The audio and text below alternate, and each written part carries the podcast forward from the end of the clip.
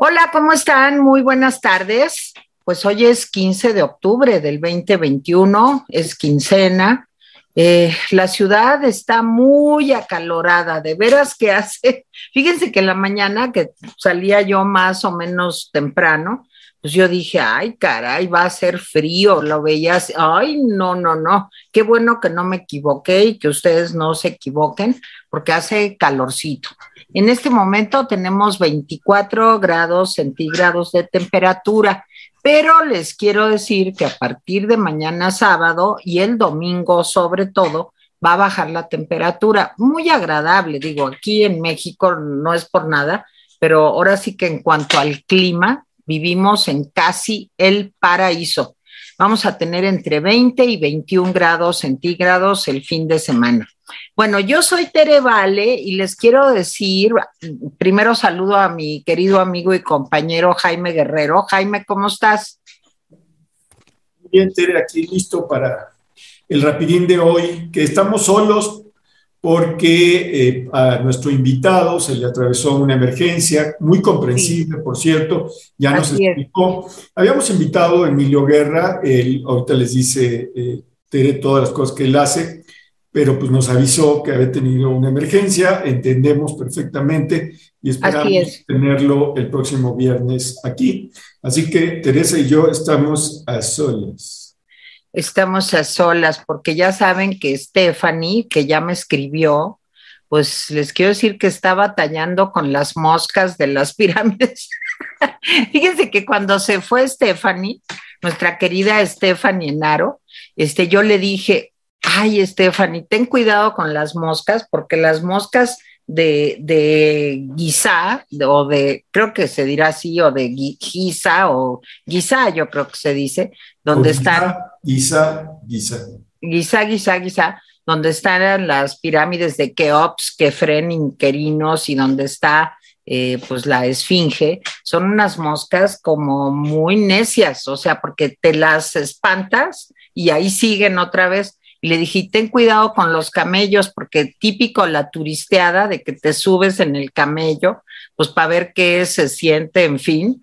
Pero los camellos son apestosillos, pues pobrecitos, y luego aparte tienen un chorro de moscas. Entonces, bueno, les cuento esto que le dije a Stephanie, incluso creo, Jaime, que se lo dije aquí, ¿no? ¿Recordarás? Al aire. Sí, al aire pues que me escribe Stephanie hace un par de días me dice, Tere, tenías razón de las moscas, ya no las aguanto. Y le dije, ay, Stephanie, pues te lo dije, sí es una cosa medio persistente la mosca egipcia.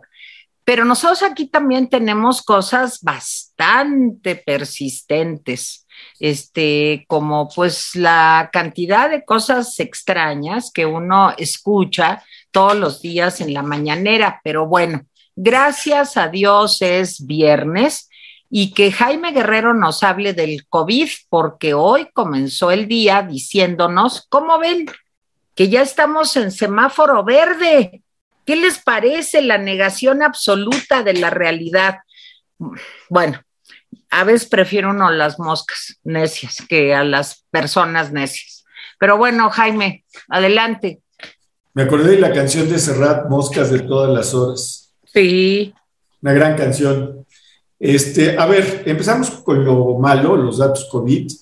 Eh, hubo ayer contagios 5.825, menos de los 7.000 y pico del jueves de la semana pasada. Hubo 381 personas muertas, menos que el jueves de la semana pasada pero todavía estamos un poco altos en cuanto a activos, casos activos. Hay 40.835 casos activos eh, y esto les da una idea de que probablemente eh, pues esto eh, va a seguir. sí, como decía Teresa, no solamente la Ciudad de México ya está en verde, también el Estado de México pues ya dijo, pues nosotros también estamos en verde, ¿por qué solamente la Ciudad de México? Pues no. Y un dato interesante, ayer Jorge Alcocer, el que dicen que trabaja de secretario de salud, dicen, este, pero que la mitad de su chamba la hace este, el secretario de Relaciones Exteriores y la otra mitad la hace Hugo López Gatel y lo que falta lo hace la secretaria de las vacunas. Bueno, ayer Jorge Alcocer estuvo en una comparecencia en el Poder Legislativo y eh, pues dijo que estaba contento porque van 11 semanas consecutivas con los indicadores a la baja. No son exactamente 11, son, son menos, pero sí es cierto que los indicadores están a la baja.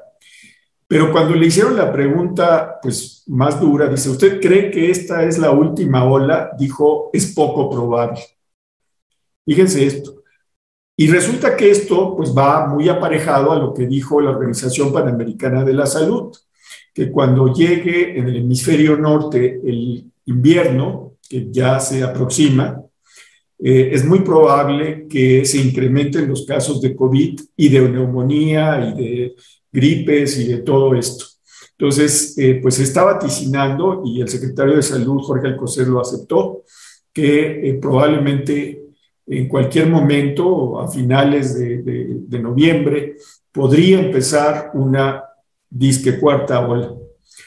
En, en, materia de las vacunas, se dio una nota muy interesante eh, hay una parte de Bloomberg, Bloomberg es este emporio mediático y financiero, que tiene este, pues una parte, si se meten a Bloomberg, hay una parte que se dedica a medir la vacunación.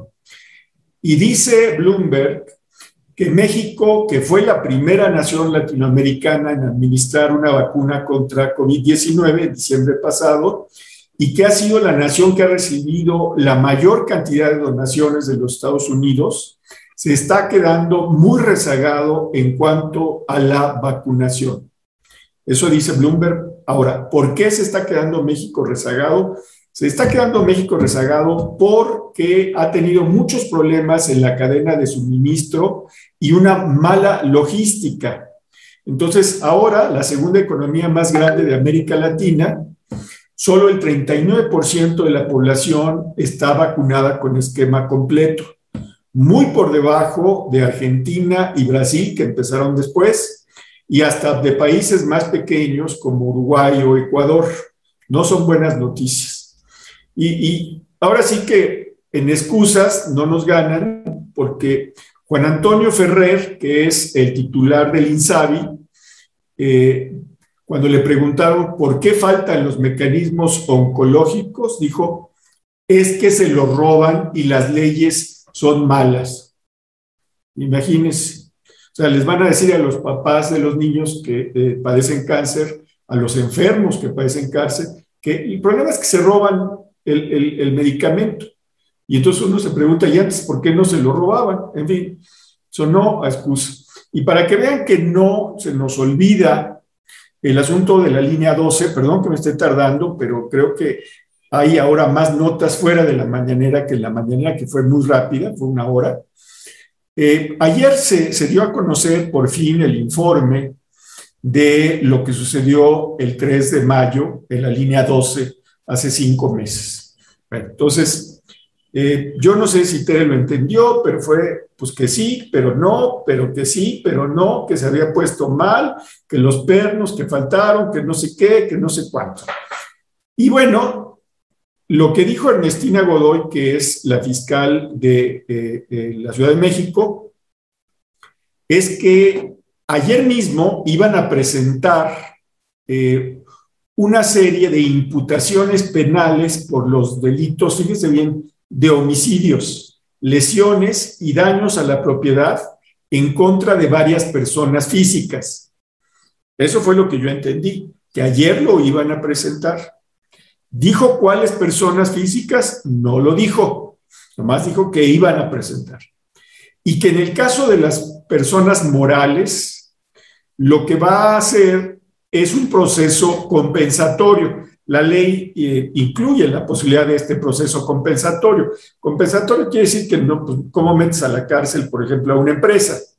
No, lo que haces es exigirle a la empresa que pague una serie de cosas. Ahora, pues vamos a ver esas empresas, que tampoco dijo cuáles habían sido, vamos a ver en cuánto tasan pues la vida de las personas que murieron en el accidente las lesiones de las personas, que fueron pues, casi 100, eh, eh, que eh, pues sí eh, se vieron afectadas el 3 de mayo, pero a mí lo que me preocupa, y se los digo con toda sinceridad, es que el asunto ya no fue primera plana, ¿eh?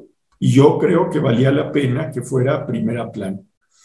Bueno, en fin, cambiando de tema, ya para terminar con esta larga presentación, les digo que ICA, ICA Flor, les dijo a sus trabajadores, o se aguantan como están o, los, o se van a ver dónde encuentra chamba. Así es como se resuelven en la 4T los conflictos eh, pues laborales. Y nada más como dato, dice un abogado eh, pues que se dedica al derecho laboral, hay una entrevista en El Economista, revísenla, eh, es, dice, pues según lo que comentan, dice la, la Secretaría de Trabajo debía estar vigilando cómo se trabaja en dos bocas. Pero pues no ha pasado la Secretaría del Trabajo ni por asomo. Y yo le puedo decir al abogado, ni pasará, porque por supuesto que no le van a hacer ninguna observación a la forma en que se trabaja en Santa Lucía o en Dos Bocas. Y bueno, pues hoy habló el presidente de la revocación de mandato, del cambio climático y de que se va a ir a Guatemala a ver si le cae el billete de Biden. Eh, perdón, Tere, que me haya tardado. Adelante.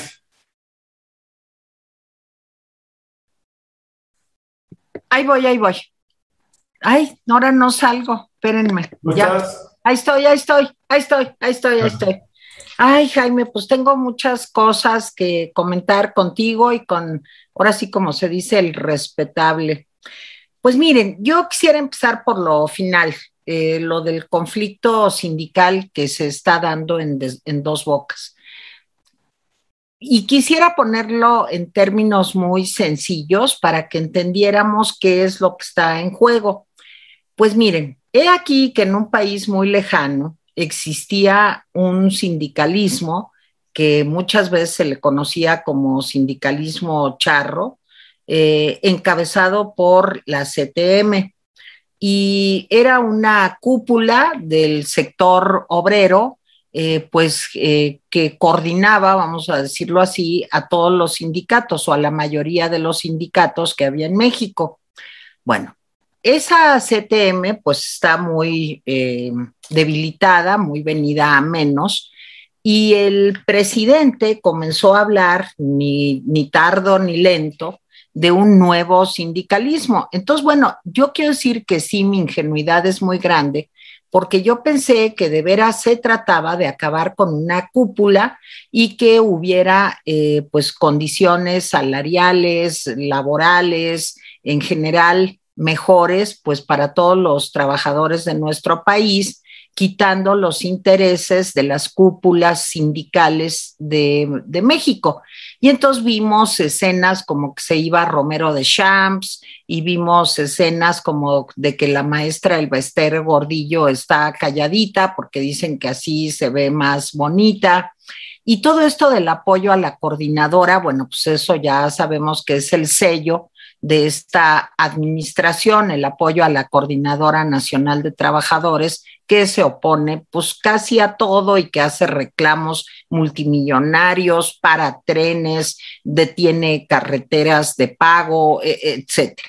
Pero yo dije, pues a lo mejor de veras hay alguna intención de este tipo, este, pues para renovar y, volver más transparente eh, lo que sucede al interior de los sindicatos. Bueno, ya saben ustedes que el asunto de los sindicatos es que cada trabajador paga cuotas sindicales. Y cuando hablamos de millones de trabajadores en México, pues se está hablando de cantidades realmente muy fuertes. Pero faltaba un ingrediente en esto que les estoy platicando. Y es primero el interés por encima de todo del presidente de controlarlo todo. Segundo, los intereses económicos que también están detrás de esta situación, que es muy importante para el presidente porque él está tratando de obtener recursos pues contra viento y marea y a de lugar. Y un personaje que tiene mucho que ver en esta historia, que es Napoleón Gómez Urrutia. Ustedes se acuerdan que Napoleón Gómez Urrutia, pues mm, era el líder de un sindicato en el norte del país que fue acusado de despojar con 50 millones de dólares, nomás multiplíquenlo por 21 y van a ver de qué cantidad estamos hablando, y huyó al extranjero. Eh, se le buscaba, pues justo por este despojo de los trabajadores de 50 millones de dólares. Es un lío complicado, pero lo estoy tratando de hacer lo más sencillo posible. Bueno, pues total que ahora el señor Napoleón Gómez Urrutia, pues ¿qué creen? Es senador y es senador de Morena. Y es un hombre muy importante para lo que el presidente quiere hacer, junto con otros personajes que son de su herencia, o sea, son, es una familia, eh, la familia alcalde eh, de la Secretaría del Trabajo, es la secretaria, pero tiene familiares en distintos puestos de la cuarta transformación, sea lo que sea esto, y hay muchos intereses en juego. De lo que se trata es de crear otros sindicatos en donde el presidente López Obrador, o como le quieran ustedes decir, la cuarta transformación o lo que sea, pues tenga un acceso más fácil y directo tanto al poder y control de estos sindicatos como a los recursos multimillonarios que ahí se generan.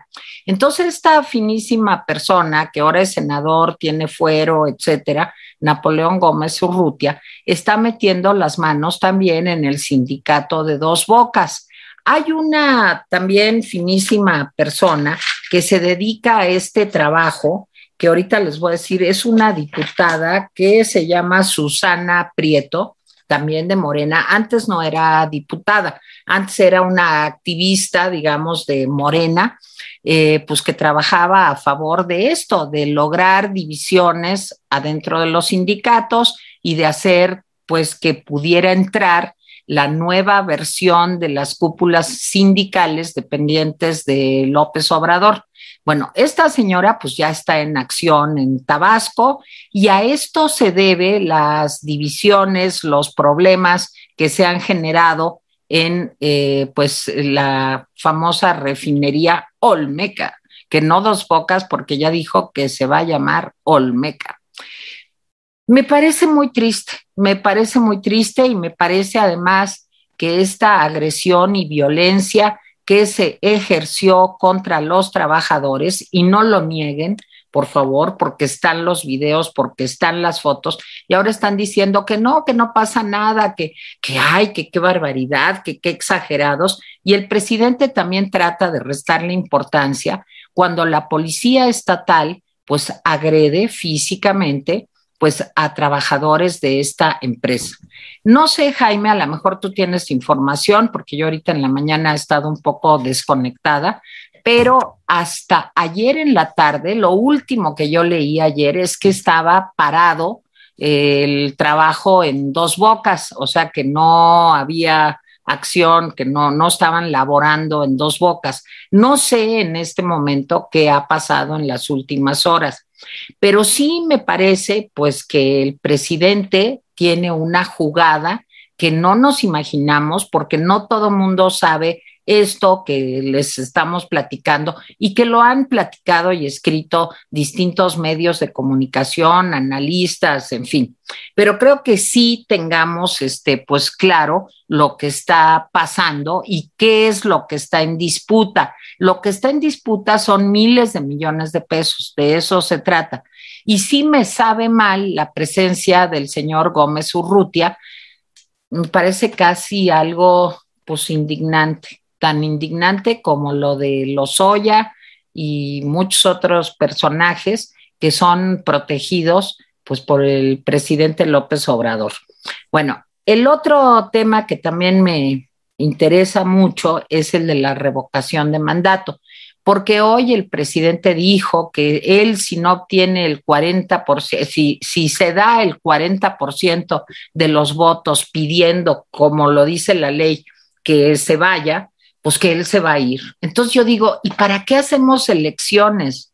O sea, las elecciones hacen que un eh, candidato asuma eh, un ejercicio de su puesto durante determinados años, los diputados por tres años, los senadores por seis, los presidentes por seis, y se gasta un chorrísimo de dinero en campañas, en todo el mecanismo electoral distribuido en los 300 distritos electorales de nuestro país para decidir cada uno de nosotros si perenganito o sutanito llega al poder. Pero al presidente, pues le gusta este juego, yo creo que es un juego perverso, en donde él quiere dárselas, pues no sé de qué, de que se organice en su honor y presencia la revocación de mandato simplemente para darnos a tole con el dedo y que él sea ratificado. Como él es el pueblo, porque ya saben que es una cosa así tipo Luis XIV, de el Estado soy yo y el pueblo soy yo y yo ya no me debo a mí mismo, me debo al pueblo, pues está eh, aferrado a la revocación de mandato. Ayer los partidos de oposición, que es como el mundo al revés, ayer lo decíamos, dicen, oigan, pero no queremos revocación de mandato, que ahí se quede hasta dentro de tres años.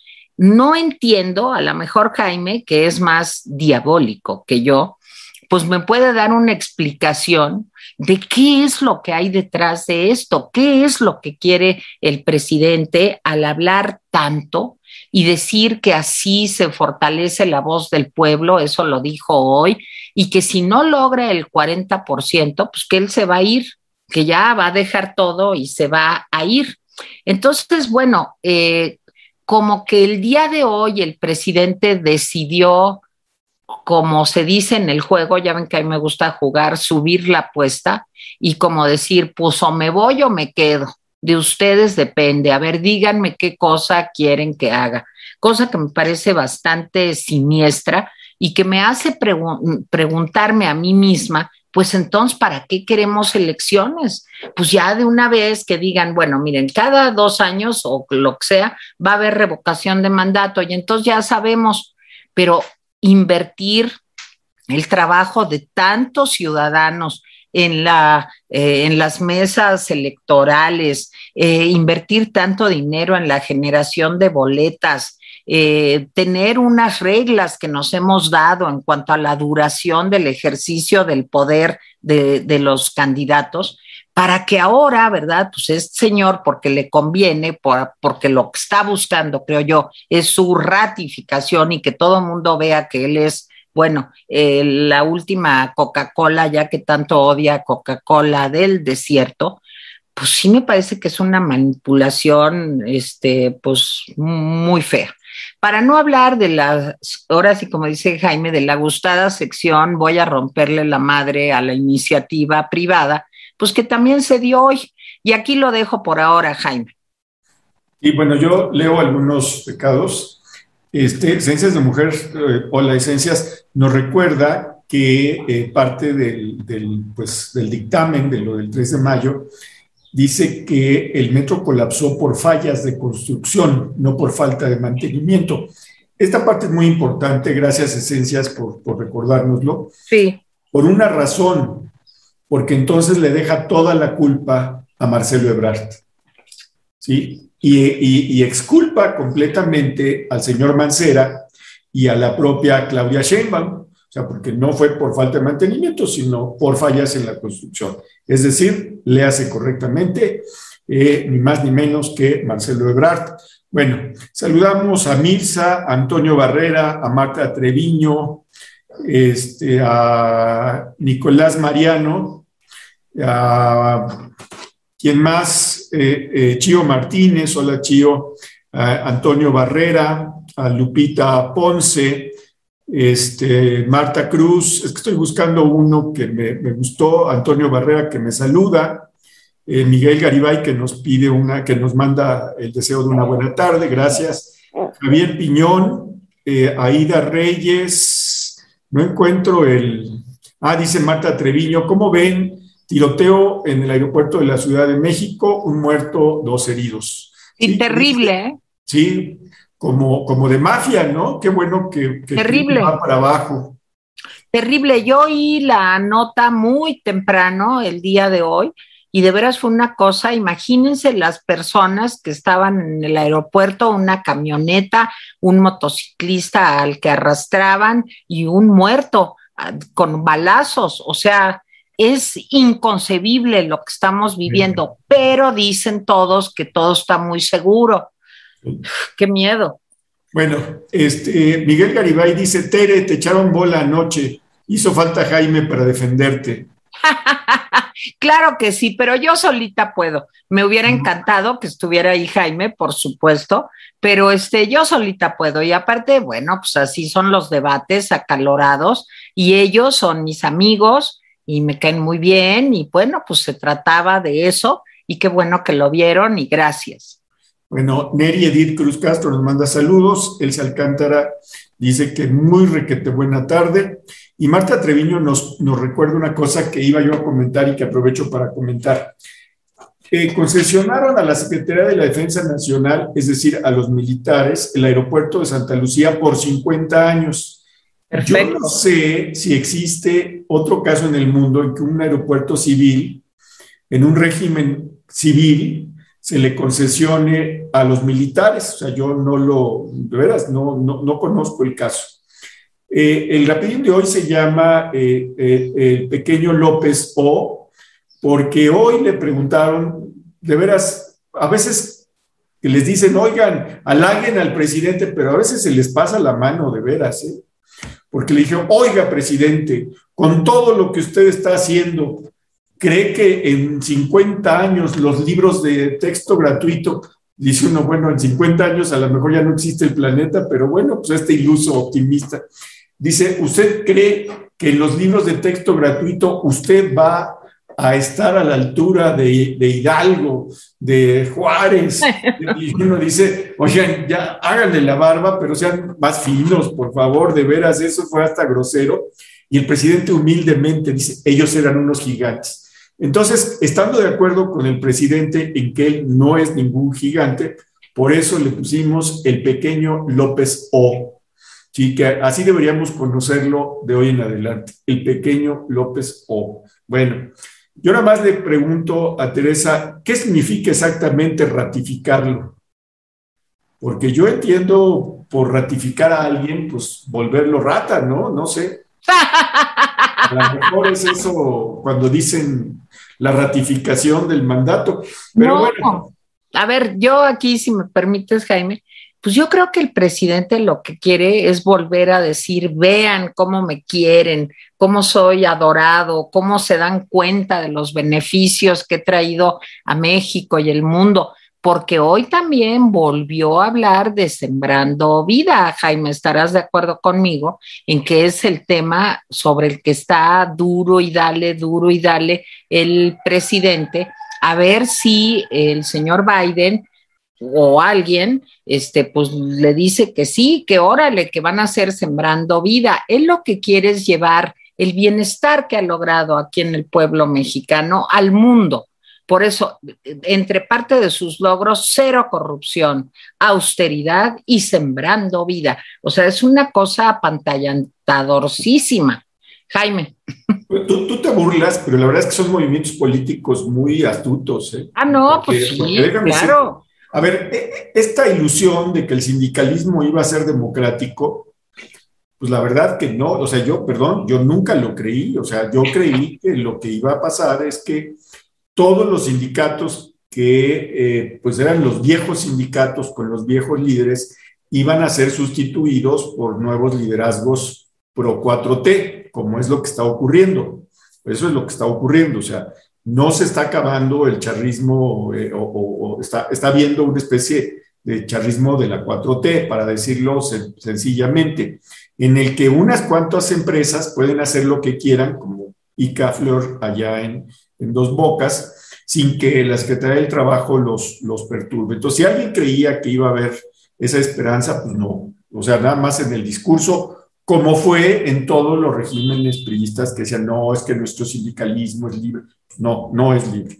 Y en el caso de la revocación del mandato, nomás aclaro una cosa. Lo que dijo el presidente es que aunque no se logre el 40% de la votación, porque recuerden que para que sea jurídicamente pues, viable, eh, se tiene que votar más del 42% de los registrados en el INE, ante el INE. Entonces, como es una barbaridad de gente, pues difícilmente se va a lograr. Dice, aunque no se logre el 40%, si la mayoría dice, vamos a suponer que son el 20%, que solo votan 10 millones. Si 6 millones dicen que se vaya, dice él, yo me voy, aunque no sea eh, jurídicamente obligatorio. Bueno, dice eso. Miren, visto en retrospectiva, yo creo que la oposición metió varias patas, ¿sí? Como de 100 pies, miren. Cuando el presidente planteó que la revocación del mandato, que la votación de la revocación del mandato fuera al mismo tiempo que las elecciones, ¿sí? Y cuando planteó el presidente que lo de los presidentes, los metemos a la cárcel o no, fuera al mismo tiempo que las elecciones, ¿sí? El presidente eh, planteó eso y la oposición dijo, no, no, no, no, no, no, no. Pues déjenme decirles que le regalaron al presidente un gran presente, porque si hubiéramos salido en, en junio pasado de la revocación del mandato, pues el resultado hubiera sido que el presidente se queda, como ya sabemos que, va a ocurrir. Pero como la oposición metió la pata y dijo, no, hasta un año después, pues ahora le regaló al presidente una nueva oportunidad de hacer campaña, porque el presidente sabe de béisbol y sabe de campañas, de gobernar no, pero de béisbol y de campañas sabe mucho. ¿sí? Entonces, pues el presidente va a hacer campaña con la revocación del mandato.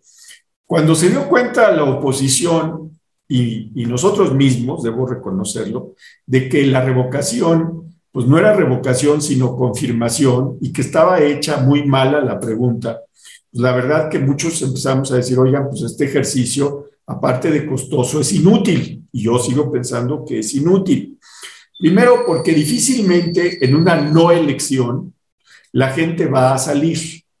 Segundo, porque Morena, a través de los gobernadores estatales, los alcaldes, presidentes municipales, instituciones del gobierno federal, va a empezar a hacer, como ya se hizo, pues una campaña para que vayan y voten porque se quede el presidente. Y no necesita eso, porque yo creo que la mayoría quiere que se quede el presidente. A lo mejor a usted y a mí no nos gusta eso, pero hay que reconocerlo.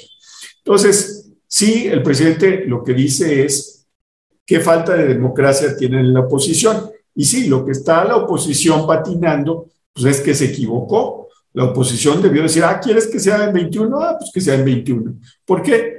Pues porque yo no sé por qué la oposición estaba pensando que iba a ir hacia abajo la popularidad del presidente. Hoy leo un artículo muy interesante de Jorge Cepeda Patterson en El País, y, dice una cosa muy interesante, dice, la división de, los mexicanos y mexicanas se está agrandando, cosa que estoy de acuerdo, pero la popularidad del presidente ahí sigue. Creo que es un diagnóstico muy, muy certero, muy crudo, muy, pues muy cruel, pero, pero cierto. Es decir, eh, eh, cuando la gente opositora y crítica como nosotros dice, no, pero es que no, y es que esto y esto, pues sí, a los que hay que convencer es a los que no están convencidos. Es decir, nosotros y ustedes que nos ven, pues tienen que hacer un, tenemos que hacer un trabajo hacia afuera, hacia los que no están convencidos y decirles, oigan, pues miren los resultados, ¿no? Pero esto de la revocación del mandato, pues la verdad es que sí, es una vacilada, ¿sí? Eh, este, y es una forma del presidente de hacerse propaganda. Creo que la oposición se equivocó en mandarlo un, año más hacia allá. Y nada más para decirle a, Tere, se va a Guatemala a ver lo lo del, eh, pues del Sembrando Vida, porque va a ir con John Kerry. Y John Kerry es el encargado de Biden de decidir si el gobierno de Biden le suelta billetes a Sembrando Vida para el sur de México y para Centroamérica. Entonces el interés tiene pies. Lo que está eh, eh, haciendo el presidente es hacerle una bonita presentación del programa para que John Kerry regrese con Biden y le diga, no, pues hay que apoyar ese programa. Yo les voy a decir una cosa, yo creo que ese presupuesto ya lo contempló Biden. ¿Por qué? Porque me parece que es un pago muy barato, no sé qué, qué opina usted, es un pago muy barato de parte de Biden, ¿sí? Para lo, para lo que está haciendo México en materia de migración. ¿sí? O sea, la verdad, pues darle unos cuantos millones de dólares para sembrando vida, pero que sigan deteniendo a los migrantes. Creo que ahí está el cambio. Yo coincido, desgraciadamente coincido, porque me parece que sembrando vida, pues no cumple con los requisitos de un programa que realmente haya sido probado, evaluado, eh, que se tengan resultados transparentes, si no es otra de las ocurrencias del presidente López Obrador. Pero como dice Jaime, aquí pues es, pues sí, hombre, que haga su cosa, le damos dinero y que siga siendo el muro, porque finalmente eso somos ahorita y, con Trump igualito eh, de los Estados Unidos, somos el muro. Entonces, pues sí, como dice Jaime, es, le sale muy barato. Yo lo que me pregunto, Jaime, y, te pido que lo comentes cuando eh, vuelvas a tener el uso de la palabra, yo lo que me pregunto es, ¿qué va a decir la comunidad académica de que este programa, nada más para medio pagarle un favor muy barato, como tú dices, al presidente López Obrador, se implemente una cosa así, que yo creo que con rigor, eh, pues de una investigación sociológica, pues no cumple ni con el menor de los requisitos. O sea, creo que es un poco una pena, eh, pues que esté pasando esto. O sea, que, que, realmente le den por su lado, pues para que nosotros sigamos siendo el muro cuando debería de haber eh, un rigor académico para la evaluación de este proyecto y ver si está sirviendo o no.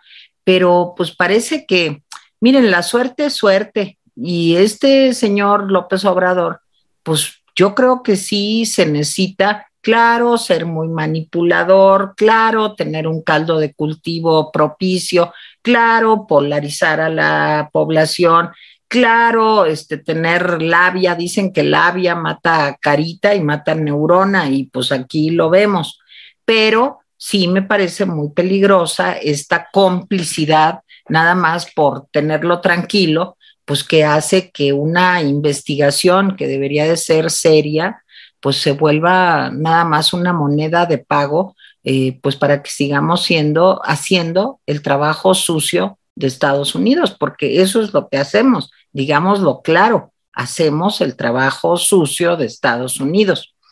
Bueno, eh, con relación a lo del ataque en el aeropuerto, fíjense que en la camioneta que fue atacada por dos motociclistas iba un empresario restaurantero y al parecer eh, alguien de, del la policía, no, no sé, bueno, un militar, pues, para decirlo claro, iba como escolta, no sé si de la Guardia Nacional o no sé de qué, iba como escolta de este señor restaurantero.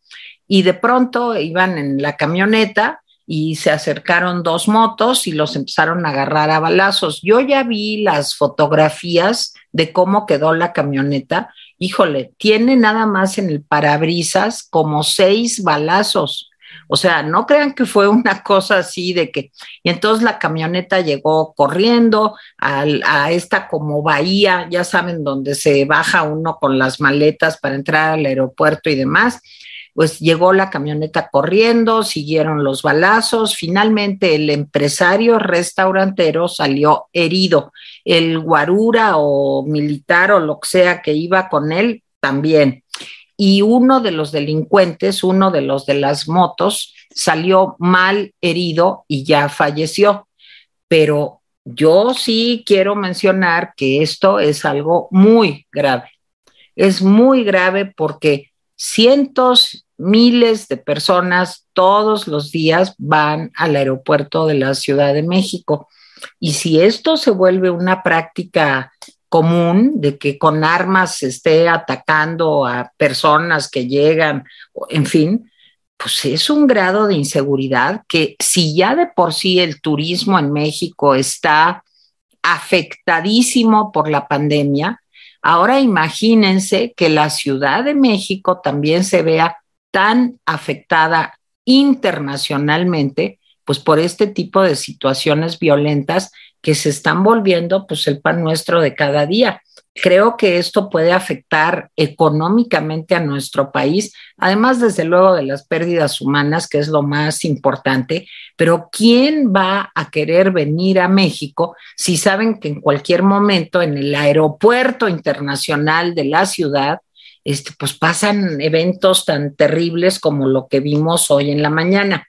Quiero, no, no quiero dejar de comentar el día de hoy lo que decíamos al abrir el programa. La Ciudad de México ya está en semáforo verde, a pesar, eh, pues, de que eh, ayer hubo más de 5 mil contagios, si no recuerdo mal, Jaime, y que hubo un número también... Casi 6 mil, Casi 6 mil contagios.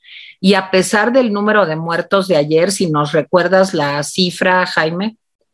Sí, fueron 381. O sea, son 381 familias, no, no lo pongamos como número, pongámoslo como seres humanos que están generando su pérdida, un dolor insuperable para las familias. Y todos los que hemos, hemos tenido pérdidas de hermanos, padres, en fin, sabemos lo que duele, eh, pues el fallecimiento de una persona. Pero pues dicen, con tal de disque recuperar la situación económica, que eh, ahí les va. Se permite un aforo del 50% en centros nocturnos, bares, cantinas, discotecas, salones para eventos sociales.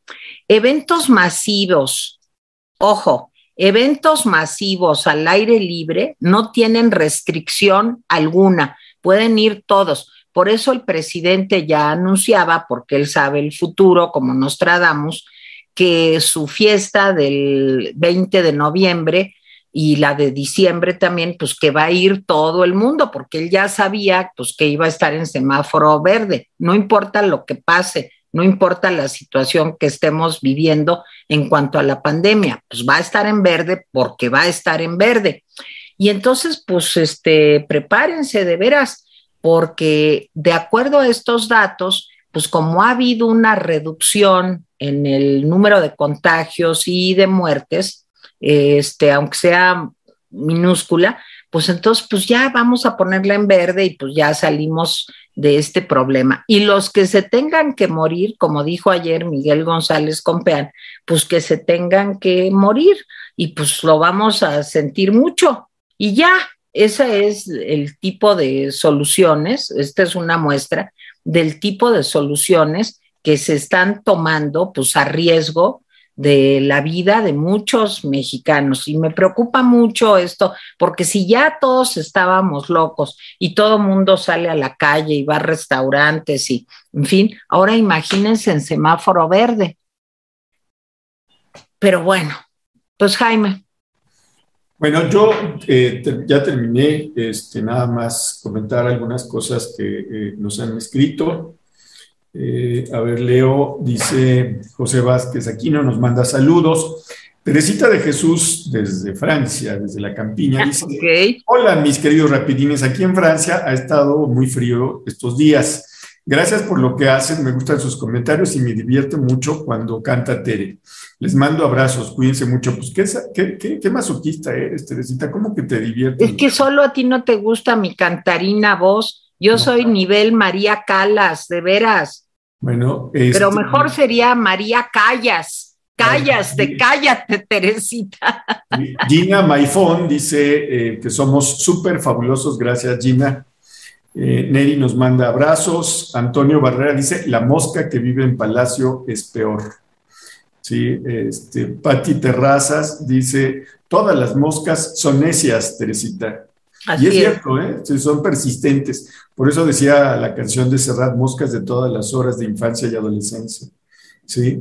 Vosotras, moscas vulgares, que, que, hace, que tocáis todas las cosas, ¿se acuerdan?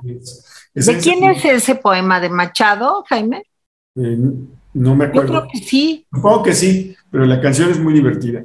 A ver, dice Esencias de Mujer que la curva epidémica se ubicó en menos 26. Pues sí, pues sí, la verdad es que sí, pero pues ya dijo Jorge Alcocer, hasta él tuvo que admitir que pues hay todas las posibilidades de que viene una, una siguiente ola. Este, ¿Quién más? Este, eh, alguien nos pregunta cómo puede donar. Bueno, puedes donar a través de los super stickers o Esencia siempre en los recados nos hace favor de poner el número de la cuenta de OXO. Ahí está el número de la cuenta de OXO que es larguísimo, en la que se puede apoyar al Rapidín o vía los super stickers. Eh, Marta Treviño dice, eh, le dice a Ceci, cómete unos tacos árabes de la Oriental por mí y un caldito de camarón. Las, las emas de allá no me gustan, dice. En fin, este, bueno, pues tenemos muchos recados. Eh, déjame nada más, este, sí es de Antonio Machado, el poema Las Moscas, y, les voy a leer eh, tantito. Dice, vosotras, las familiares, inevitables golosas, vosotras, moscas vulgares, que evocáis todas las cosas Oh viejas moscas voraces, como abejas en abril, viejas moscas pertinaces sobre mi calva infantil. Es padre el poema y lo, lo canta Serrat, y sí es de Antonio Machado.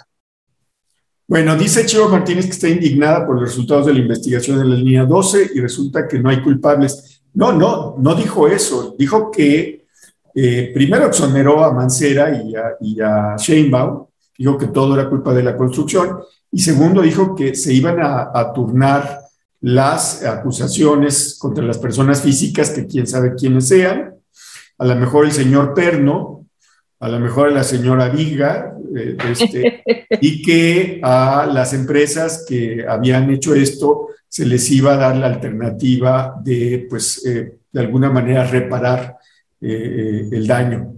Insisto, quién sabe qué será eso para las personas que perdieron eh, a, un niño. Hay un niño, creo que de 11, 14 años, que murió, eh, que venía pues en el metro. Hay una hermana, una mujer que perdió a su hermana, venían juntas.